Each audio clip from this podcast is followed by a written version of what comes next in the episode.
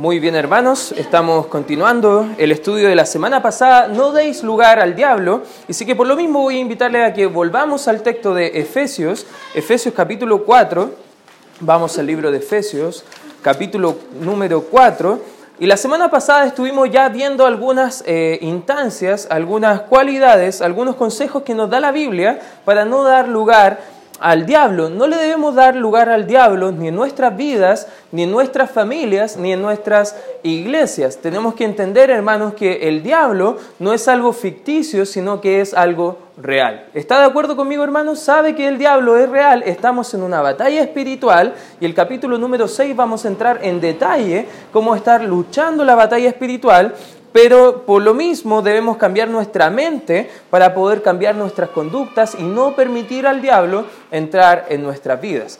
Siendo honestos, hermanos, a veces cuando vemos textos como el que vamos a estudiar, muchas veces hay muchas cosas que necesitamos analizar, examinar y ver también nuestras vidas y debemos entender que como cristianos no somos perfectos. ¿Cuántos cristianos se sienten perfectos en esta, en esta hora? Ninguno de nosotros es perfecto. De hecho, la iglesia en sí no es perfecta. Si usted está buscando una iglesia perfecta, déjeme decirle que no la va a encontrar. Y si la encuentra, por favor, no se meta ahí porque la va a echar a perder. Porque la iglesia está conformada por pecadores salvados por la gracia de Dios, pero aún así estamos luchando con el pecado en nuestra vida. Por lo mismo el Espíritu Santo, bajo la, eh, el apóstol Pablo, bajo la inspiración del Espíritu Santo, nos viene a escribir acá, en este texto de la Escritura, en el capítulo 4, cómo cambiamos algunas cosas en nuestra vida, algunas conductas, para no dejar entrar eh, al diablo en nuestra vida. Vemos desde el versículo 26 y vamos a repasar un poco lo que vimos la semana pasada. Dice, airaos pero no pequéis, no se ponga el sol sobre vuestro enojo. El primer punto que vimos la semana pasada es que si no queremos dejar entrar o dar lugar al diablo en nuestra vida, en nuestras familias, en nuestra iglesia, debemos no dar lugar a la ira. Definimos la ira como una emoción fuerte contra una injusticia. Ah, vimos que hay ciertos tipos de ira que no son pecaminosas, pero también la ira es muy peligroso porque nos hace proclives a poder caer en otros tipos de pecados como la gritería y algunos que vamos a estar estudiando el día de hoy. En segundo lugar, seguimos viendo en el versículo número 27, dice, ni deis lugar al diablo, el que hurtaba, no hurte más, dice el 28, sino trabaje haciendo con sus manos lo que es bueno para que tenga que compartir con el que padece eh, necesidad. Vimos en segundo lugar, no solamente no debemos dar lugar a la ira, pero también no debemos dar lugar al hurto. También la semana pasada vimos varias cualidades o actitudes que a lo mejor nosotros tenemos que no son a lo mejor tan abiertas como un robo como un portonazo o un robo a mano armada, pero sí son entran en la categoría de hurto. Como por ejemplo no eh, dar a Dios lo que le corresponde para hacer su obra. Por ejemplo, también hablamos de llegar tarde, porque estamos robando tiempo de otra persona, y eso también entraría en la categoría de hurto, y otras cosas que estuvimos viendo la semana pasada. Si quieres entrar en más detalles, por favor te invito a escuchar el mensaje en el podcast de la iglesia, ahí tú puedes revivir y repasar con mayor detalle cada aspecto que vimos la semana pasada. Versículo 29, vimos ninguna palabra corrompida salga de vuestra boca, sino la que sea buena para la necesaria edificación, a fin de dar gracia a los oyentes. Vimos en tercer lugar también que no des lugar a palabras corrompidas. Son palabras inútiles, palabras que son corroídas por el pecado, que no son para edificación, no son para ayudar a otros, sino más bien son para la destrucción y el desánimo. Palabras de poca fe también, hermanos.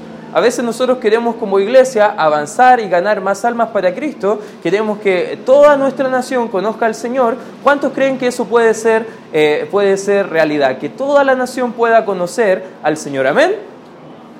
¿Sabe por qué no escuché tantos amén? Porque de nuestra boca hay más palabras corrompidas de lo que imaginamos. ¿Sabes qué? Las palabras con poca fe a veces son también un sinónimo de palabras corrompidas. La palabra de Dios nos enseña que hay un gran Dios al cual servimos y hay una gran obra que necesitamos realizar como iglesia y si no es palabra de edificación, si no da gracias a los oyentes, no debemos estar diciendo. Ahora, un cuarto principio que vamos a entrar esta tarde a poder estudiar, en cuarto lugar, hermano, puedes anotar por favor ahí, eh, va a aparecer por pantalla, no des lugar a entristecer al Espíritu Santo. Fíjate el versículo número 30. ¿Lo tienes, hermano? Fíjate lo que dice el versículo número 30. Estuvimos quizás unos 3, 4 minutos aquí viendo como introducción, pero fíjate en el versículo número 30, y no contristéis al Espíritu Santo de Dios, con el cual fuisteis sellados para el día de la redención. Aquí hay algo interesante, porque el Espíritu Santo se dice teológicamente hablando que la tercera persona de la Trinidad. Eso significa que el Espíritu Santo es Dios. ¿Cuántos están de acuerdo que el Espíritu Santo es Dios? Amén. Interesantemente, el mismo libro de Efesios nos viene a enseñar que al momento de nuestra salvación, Dios viene a morar bajo la persona del Espíritu Santo dentro de nosotros. Ahora somos templo, morada del Espíritu Santo, permanentemente hablando. Además, el Espíritu Santo en la obra de redención también nos sella, nos da la seguridad de que somos hijos de Dios y todo eso lo está haciendo el Espíritu Santo. Cuando pecamos, lo ofendemos y lo entristecemos. ¿Sabes que muchas veces estamos haciendo cosas y diríamos, oh, si alguien se enterara de lo que tú estás haciendo, si el pastor supiera lo que estás haciendo? A veces los padres dicen a los hijos en casa, oh, si el pastor supiera lo que, cómo te estás comportando, joven, si el pastor supiera. No, hermano, ¿sabe qué? Debemos estar más pendientes no tanto del pastor o el profesor o el papá o la mamá, tenemos que estar atentos a cómo estamos ofendiendo al Espíritu Santo de Dios, que Dios en la carne es Dios dentro de nosotros, perdón. Y ese Espíritu Santo podemos entristecerlo. Debemos andar de tal forma digna que no nos alejemos de todo lo que, que nos alejemos, perdón, de todo lo que produzca tristeza en Dios. ¿Sabes qué? Hablamos del Espíritu Santo como una persona, una de las personas de la Trinidad, porque tiene personalidad. Él puede entristecerse. Y la palabra tristeza ahí en el griego, por favor, va a aparecer por pantalla, es la palabra en griego lipeo, que tiene la idea de hacer sentir un dolor y tristeza extrema. Más o menos es el dolor como cuando un hijo está portándose de una manera injusta ante un padre. El padre, además de sentir un poco de, enojo, ira, como lo vimos en el versículo número 6, un enojo fuerte, una emoción fuerte contra una injusticia, pero a la vez en el corazón de los padres hay como un quebrantamiento, hay una tristeza, hay un dolor, un pesar por la injusticia de una persona y de un ser amado principalmente. ¿Sabes que el Espíritu Santo, al ser Dios, Él nos ama y Él no quiere que andemos como no es digno de Él. Él no quiere que andemos de una forma que deshonre a Dios el Padre. ¿Cómo hacemos entristecer al Espíritu Santo? ¿Cómo nosotros podemos actuar de una manera que Dios sienta tristeza dentro de nosotros? ¿Usted sabe, hermano? ¿Alguien me puede ayudar? ¿Cómo causaríamos dolor a Dios, dolor al Espíritu Santo en nuestras vidas?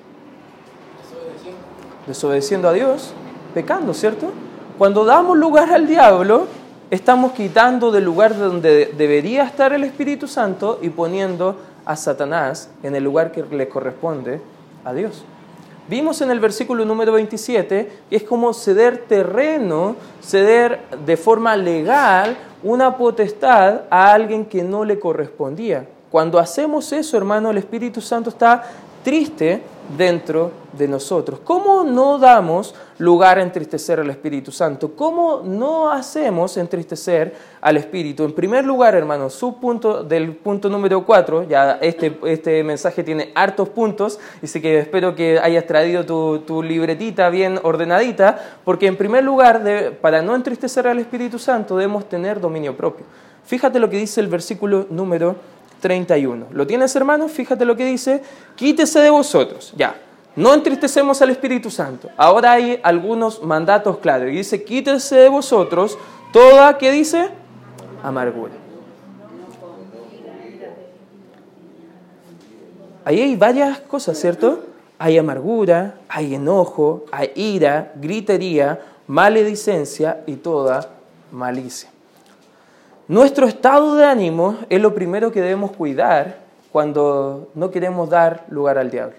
Porque sabes que cuando nuestro estado de ánimo está por sobre las convicciones que deben morar de la palabra de Dios en nuestra vida, nuestro dominio propio no pasa a estar en su posición, más bien estamos dando ese dominio al enemigo. Dominio propio es simplemente tomar autoridad en el nombre del Señor y en la fuerza del Espíritu sobre nuestra vida, nuestra mente y nuestras emociones. Déjame decirte que en el Espíritu Santo ahora podemos tener eh, dominio sobre todas estas emociones que pueden ser dañinas. Guarda tu espacio ahí en el libro de Efesios, pero acompáñame por favor al libro de Segunda de Timoteo, Segunda de Timoteo, capítulo 1. Quizás es un texto muy conocido, pero fíjate lo que dice el versículo número 7. Dice la escritura, porque no nos ha dado Dios espíritu de cobardía, sino, fíjate lo que dice la escritura, sino de poder, de amor y de qué dice? Dominio propio. Los hijos de Dios no están viviendo como los hijos del diablo ya. Ya no están cuando están luchando con alguna actitud, alguna conducta, diciendo, yo no puedo cambiar, yo no puedo dejar esta lucha, yo no puedo dejar de ser así. Déjeme decir que esa es la mentira del diablo en su vida. Cuando usted da lugar al diablo, el diablo quiere jugar con su mente y le hace pensar que usted no tiene dominio sobre su propia vida. ¿Sabe qué da el Espíritu Santo Dios sobre nosotros? Dominio propio. Cuando no estamos controlando nuestra vida, cuando no estamos controlando nuestros pensamientos, cuando no estamos controlando nuestras emociones, cuando no estamos controlando nuestra conducta, simplemente estamos siendo controlados por algo más y puede ser el diablo. Hermanos, nos damos lugar al diablo. Por lo mismo no queremos entristecer al Espíritu Santo y necesitamos controlar algunas cualidades en nuestra vida. Vuelva a Efesios, porque en el versículo 31 dice que debemos quitar de nosotros toda, y dice la palabra amargura. Amargura es del griego picria, que es la idea de algo amargo que entra en la boca. No sé si algunos de los presentes son igual de masoquistas que yo, que les gusta tomar después de la ensalada el juguito de limón. No sé si a alguien le gusta hacer eso, soy el único raro acá. Ya parece que hay varios de los míos. Ya mi esposa siempre me deja la ensalada, por ejemplo la lechuga, con todo el juguito de limón y yo no sé por qué me gusta tomar ese juguito y después mis caras son cosas bien raras, son como, oh, oh, ah, ya. usted puede ver como muchas caras de amargura. ¿Pero por qué? Porque nuestro cuerpo no está acostumbrado a que ingrese cosas tan amargas. Nuestro paladar es tan sensible que no debería ingerirse tantas cosas dañinas para nuestro cuerpo. La amargura, en otras palabras, en otras partes de la Biblia, es traducido, por ejemplo, como hiel. ¿Qué es hiel? ¿Alguien sabe lo que es la hiel? ¿Ah? Sí, se genera en la vesícula, es como un jugo gástrico de eso de cuando uno vomita, ya, esto es rico ya, en especial cuando van a tomar la once después de acá, ya. Dice que ahí va saliendo como ese líquido amargo, ese líquido amarillento que sale de la vesícula y todo eso, ¿cómo se genera? Producto de algo que no está funcionando correctamente. Otras veces en la Biblia la misma palabra se traduce como ajenjo. El ajenjo es una hierba medicinal que es producto para curar algunas cosas en nuestra, en nuestra vida, pero tomado en extremo también hace mal. Y es una hierba amarga. La amargura es la idea de una persona que todo a su alrededor le parece amargo. Va al trabajo, tiene un buen ambiente laboral, pero él siempre está rezongando. Va a la casa, quizá no encuentra nada por qué discutir, pero encuentra algo por qué molestar. Tiene amargura en su corazón. En el libro de Hebreos nos enseña que la amargura es producto de no dar perdón cuando deberíamos dar el perdón. Y volvemos al versículo 26, por ejemplo, ¿cómo hay amargura dentro de nosotros? Vemos en el 26, airados, pero no pequéis, no se ponga el sol sobre vuestro enojo. Cuando no perdonamos, cuando deberíamos, estamos acumulando amargura en nuestro corazón, una raíz de falta de perdón. Esa amargura debe quitarse de la vida del creyente. Debemos tener dominio propio, hermano. No es que usted llega a la casa y le echa la culpa al trabajo, a los amigos, a los compañeros, y usted se desquita con la gente en su casa y dice, no, es que eh, ellos me hicieron que llegara en este estado. No, hermano, usted es cristiano y usted puede tener dominio propio. Amén.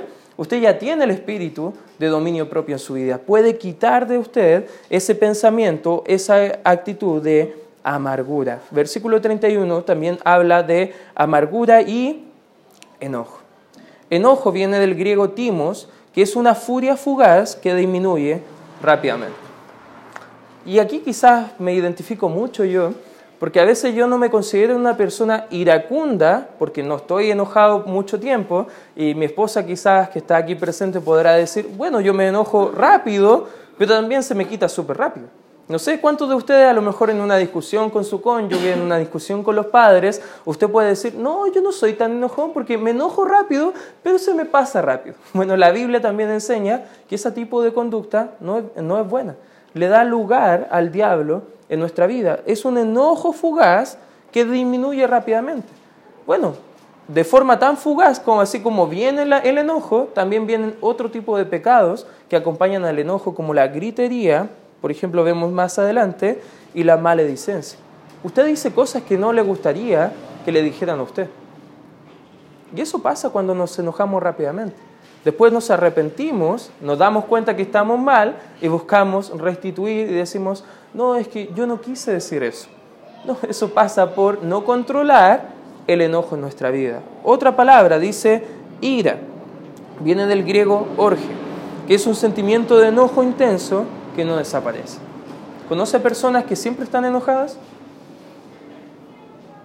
Hay un libro que mi esposa siempre me molesta, que dice y habla de las personas con cara de no. No sé si tú entiendes a qué nos referimos cara de no y cara de sí. Bueno, cara de no es como, ya, vamos a una persona quizá a pedir un favor y de repente hay una persona que tiene cara de decir, oh, yo sé que si voy a él, él tiene una cara, yo sé que me va a ayudar, él tiene una cara de un sí.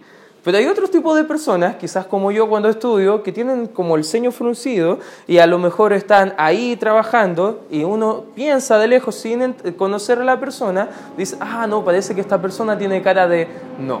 Ya, quizás te identificas con alguno de los bandos, cara de sí o cara de no, pero digamos que tú eres una persona que vive enojada por cualquier cosa, se enoja rápido.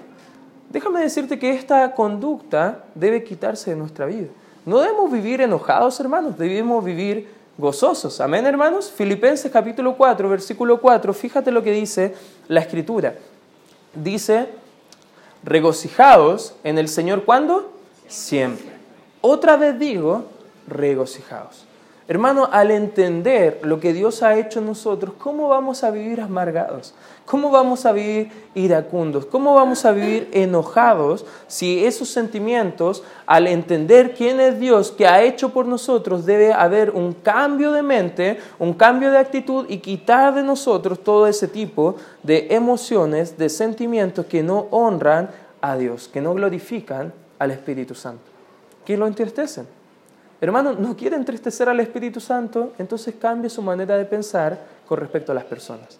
Estos pecados que estamos viendo acá, estas actitudes, emociones pecaminosas, muchas veces se tienen su depositario en otras personas más que nosotros. Porque seamos honestos, ¿cuántas veces nos enojamos de, este, de esta forma con nosotros mismos? Muy pocas veces.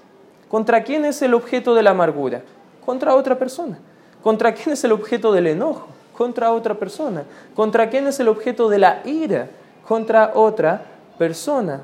Entendiendo quién es Dios, entendiendo que ha hecho por nosotros, entendiendo el mandato de Dios de amar a Dios por sobre todas las cosas y amar a nuestro prójimo, podemos entender qué actitudes glorifican y qué actitudes eh, niegan o entristecen al Espíritu Santo. Fíjate lo que sigue diciendo el versículo 31. Dice gritería viene del griego krauge, que es un lenguaje ofensivo dicho en voz alta.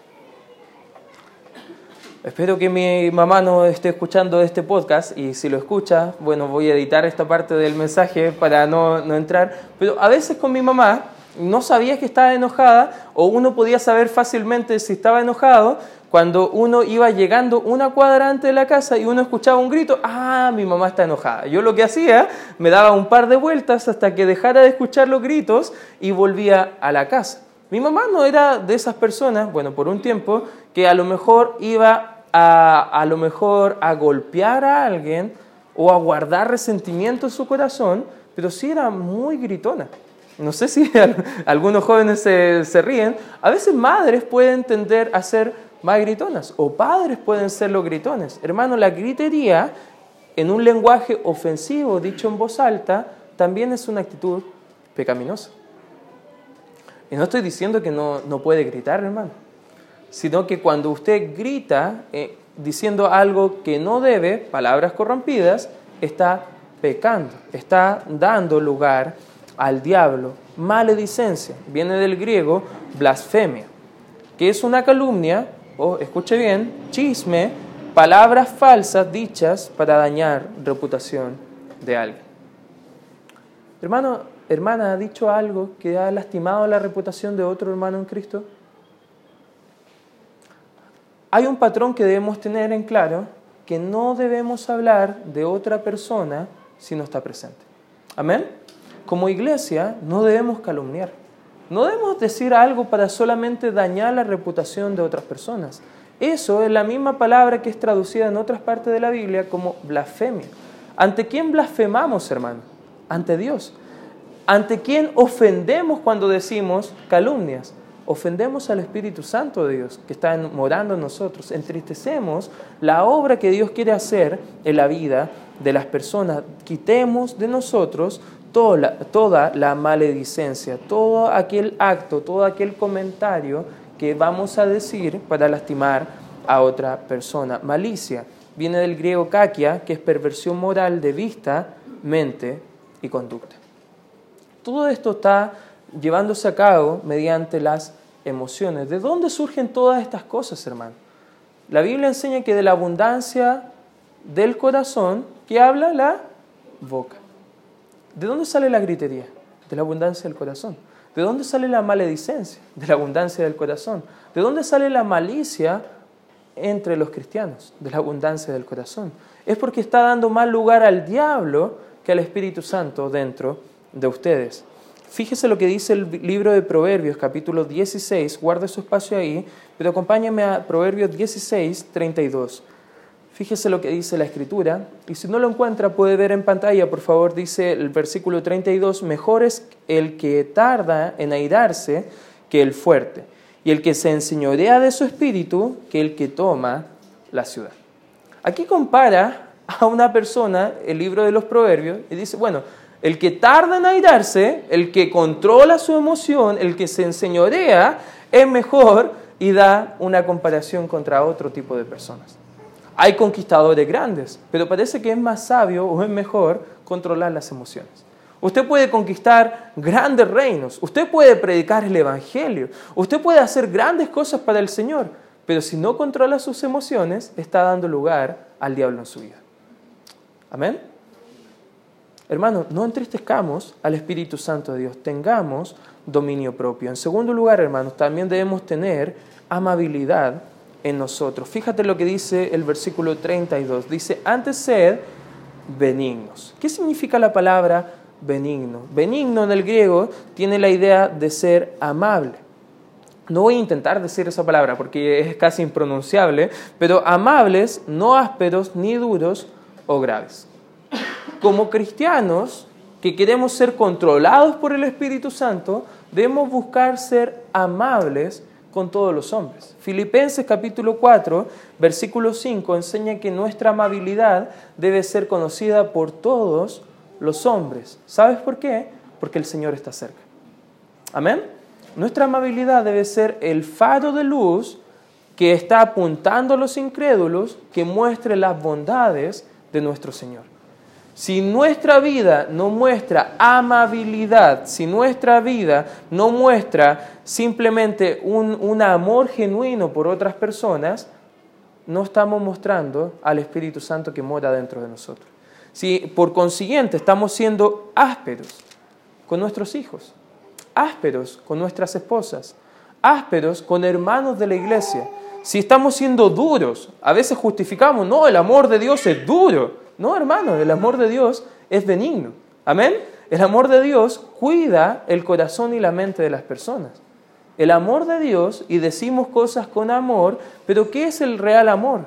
Va a hacer un bien, o el amor, bíblicamente hablando, es un compromiso fuerte por el bienestar del otro. A veces sí hay que ser duros, pero son excepciones, no es la norma, hermano. Amén. No es la norma ser duro. La norma es ser benignos, ser amables, no graves. ¿Cuántos de nosotros conocen cristianos graves? Que no pueden hablar de teología incluso porque discuten y son bien graves. Hermanos, nuestra, nuestra meta no es andar discutiendo, siendo graves, ásperos, duros. Nuestra meta es ser amables, hermanos. Y eso es fruto del Espíritu Santo dentro de un cristiano. Debemos tener amabilidad. No solamente dominio propio, no solamente amabilidad, sino que también, en tercer lugar, debemos tener misericordia. Fíjate lo que dice el 32. Antes sed benignos unos con otros, misericordiosos, y ahí viene la palabra. ¿Qué significa misericordioso? Viene del griego euplanchnos. Bueno, creo que lo dije así, sé que varios hay expertos en griego acá que podrían decir mejor esa palabra, pero ¿qué significa? Es la idea de un corazón tierno, compasivo, bondadoso. ¿Ha visto en el libro de Mateo, cuando habla en el capítulo 9, versículo 36, que Cristo ve las multitudes y tiene una actitud, dice que, que tiene él compasión. Esa misma palabra es la idea de misericordia. Un corazón compasivo, un corazón benevolente, un corazón tierno que ama a otros, que está dispuesto a pasar ofensas por alto.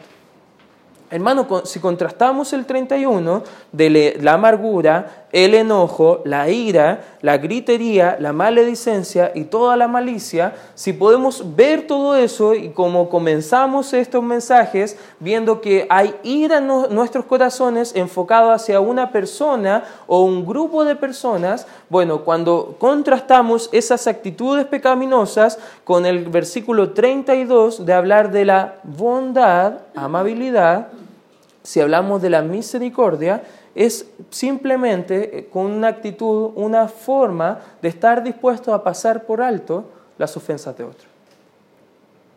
Hermano, cuando discute con su cónyuge o discute con otro cristiano o con otra persona, ¿qué está dispuesto a hacer usted para restituir la ofensa? Muchas veces no hay cómo conciliar dos opiniones contrarias. La actitud de un cristiano misericordioso, está dispuesto a pasar por alto la ofensa del otro. Es la idea que nos da el Señor Jesucristo de que si nos hieren con una, en una mejilla, debemos estar dispuestos a dar, ¿cuál? La otra. ¿Qué hizo el Señor Jesús? Nosotros le hemos ofendido muchísimo. ¿Y qué ha hecho con nosotros el Señor una y otra vez? Ha perdonado todos nuestros pecados. Ha decidido pasar por alto las ofensas nuestras. Eso es amor, hermano. Eso es compasión es una pasión puesta al lado de otro. La mayoría trata a otros como son tratados. En las discusiones es muy fácil tratar al otro, empezar a gritar porque el otro empezó a gritar, empezar a decir cosas porque el otro empezó a decir cosas y empezamos en una batalla campal quizás en el hogar, dando lugar al diablo sin darnos cuenta, entristecemos al Espíritu Santo simplemente porque no estamos dispuestos a pasar por alto la ofensa del otro. Y eso es una actitud muy normal, hermano. Y el diablo nos ha hecho creer que esa es la norma que el cristiano también debe vivir su vida. ¿Qué significa ser misericordioso? Significa tratar a las personas independiente de la forma en que ellas nos tratan a nosotros.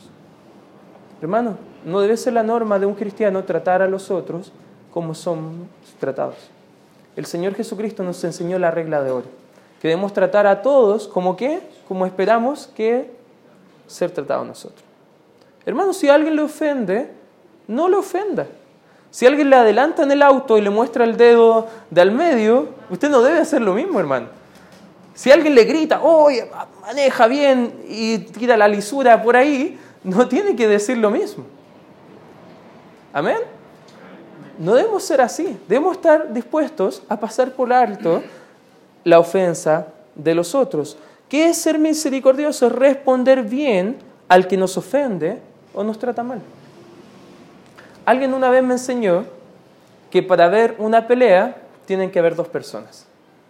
Si una persona está enojada y la otra no, no hay pelea. Hay solamente un monólogo. Hay una persona gritando y enojada, pero no hay una discusión. Hermano, si alguien te está ofendiendo, no devuelvas mal por mal mejor cierra la boca. No devuelvas al otro, no respondas al que te está insultando. ¿Qué significa ser misericordioso? Es ser amable cuando los otros no lo merecen. Hermanos, seamos honestos. ¿Merecemos que alguien sea amable con nosotros? No lo merecemos.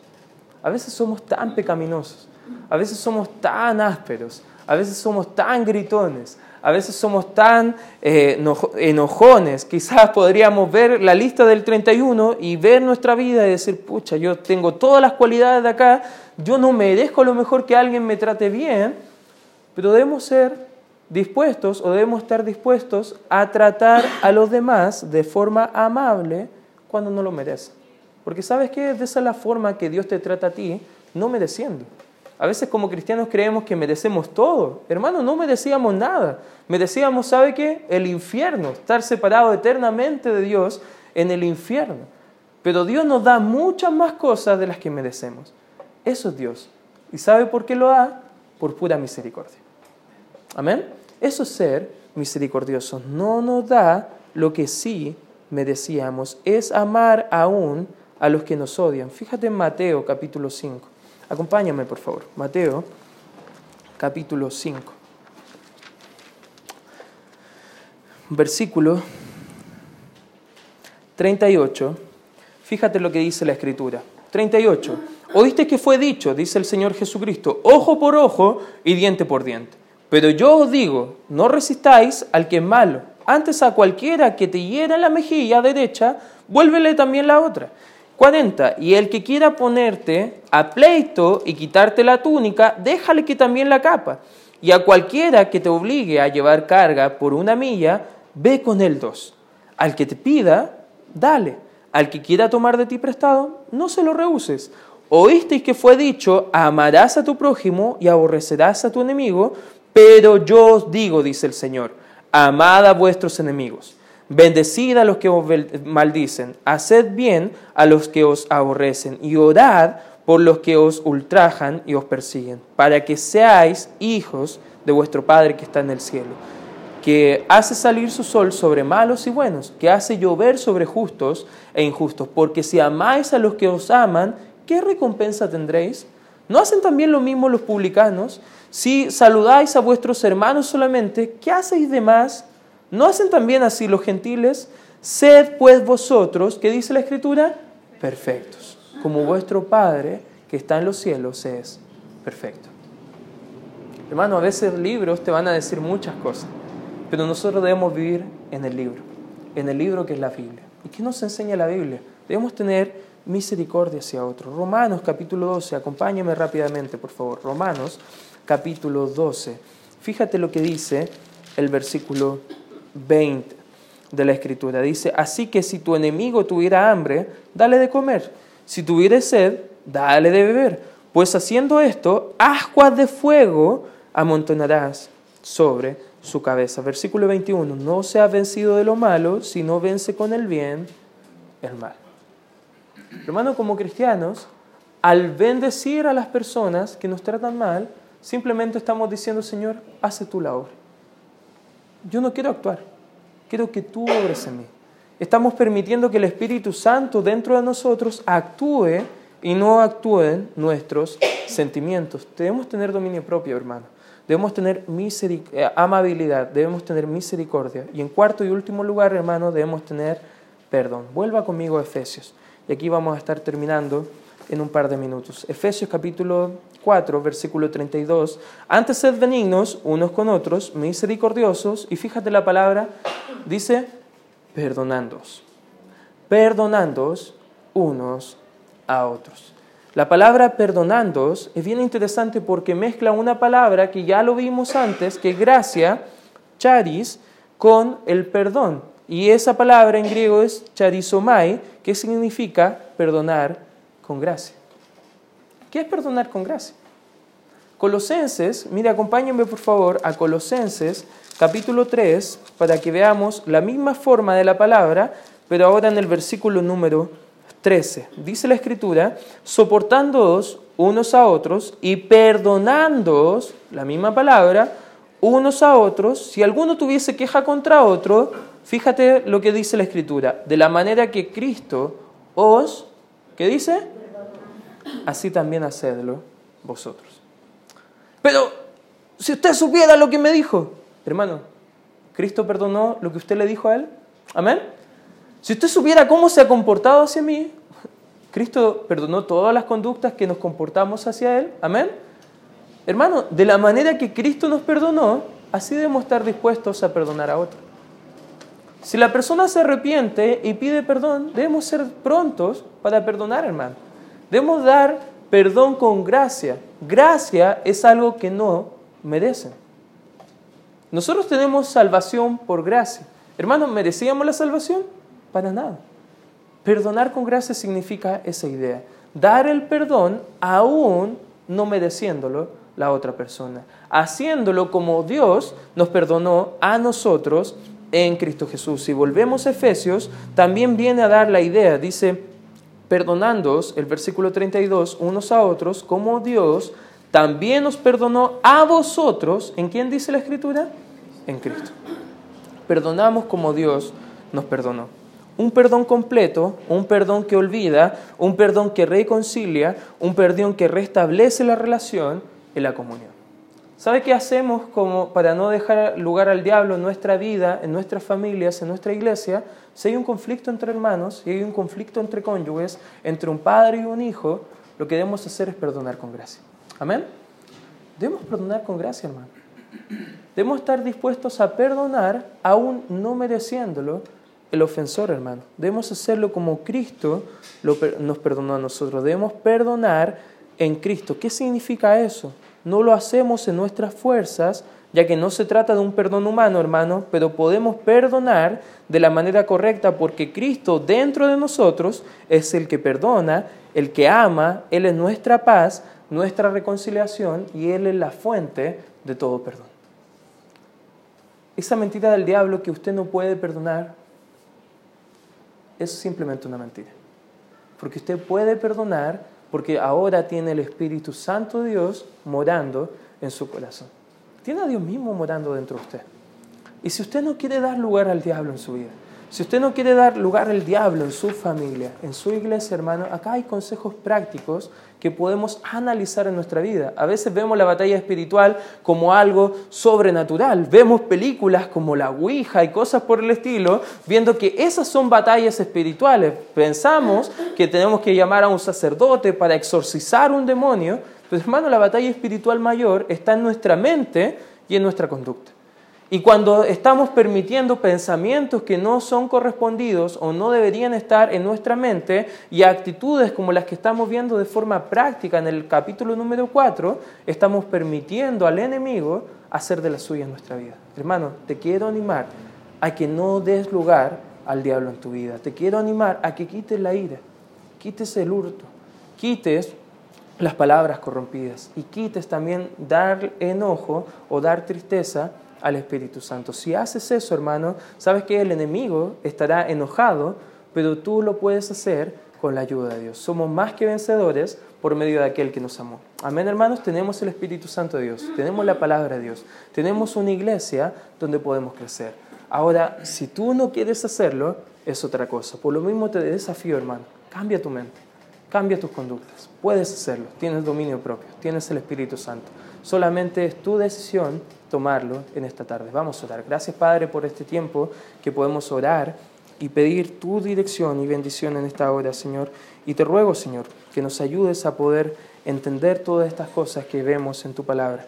Gracias Padre Santo porque nos ayudas a poder tener victoria en la batalla espiritual. Con cabeza inclinada,